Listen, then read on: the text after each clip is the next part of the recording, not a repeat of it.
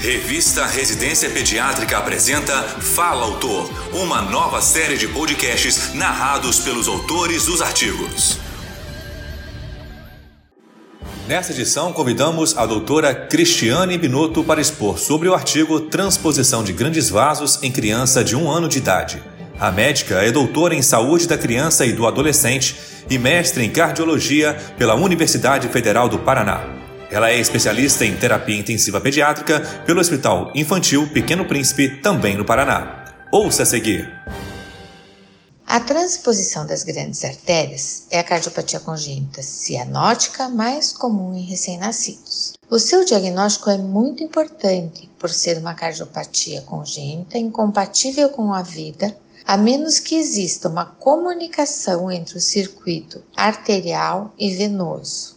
Nesta cardiopatia ocorre uma relação anormal entre as grandes artérias e os ventrículos, de modo que a aorta se origina do ventrículo direito e a artéria pulmonar do ventrículo esquerdo. Com isso, há uma manutenção da circulação cardíaca em paralelo e após o nascimento ela deveria ser em série. A grande maioria dos pacientes apresenta apenas forame oval patente e ou um canal arterial persistente e necessita de cirurgia nos primeiros dias de vida.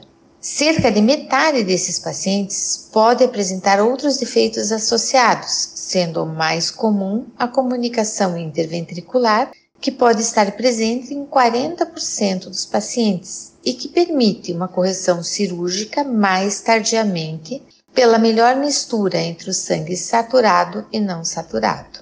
O exame do precórdio não chama atenção, pois não se ausculta sopro, sendo a cianose central a clínica mais presente, principalmente na transposição, onde nós temos apenas a CIA e a persistência do canal arterial.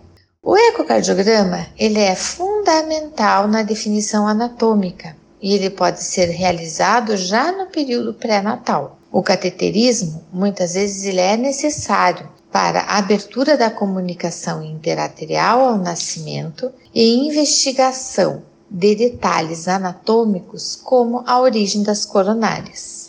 A anatomia das coronárias foi uma descoberta importante de Jatene para o sucesso do seu procedimento cirúrgico e que consiste na conexão da aorta ao ventrículo esquerdo e da artéria pulmonar ao ventrículo direito, bem como na transferência das artérias coronárias da aorta nativa para a anel aorta, e deve ser realizado nos primeiros dias de vida. O primeiro paciente operado com sucesso por essa técnica possuía uma comunicação interventricular, e isso permitiu que o paciente sobrevivesse à doença e a cirurgia pudesse ser realizada mais tardiamente, com alguns meses de vida. A transposição, quando não tratada, ela tem uma alta mortalidade, podendo chegar a 89% no primeiro ano de vida. Hoje, com a cirurgia de Jatene, o prognóstico cirúrgico é excelente, mas o paciente requer um constante acompanhamento com uma equipe especializada ao longo da vida para avaliar as possíveis complicações que possam ocorrer a longo prazo.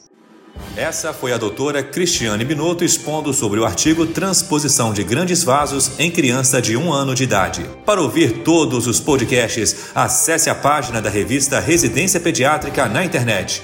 O endereço é residenciapediatrica.com.br barra mídia barra podcast. Residência Pediátrica, a revista do pediatra. Você ouviu mais um episódio da série de podcasts Fala Autor Realização: Revista Residência Pediátrica da Sociedade Brasileira de Pediatria.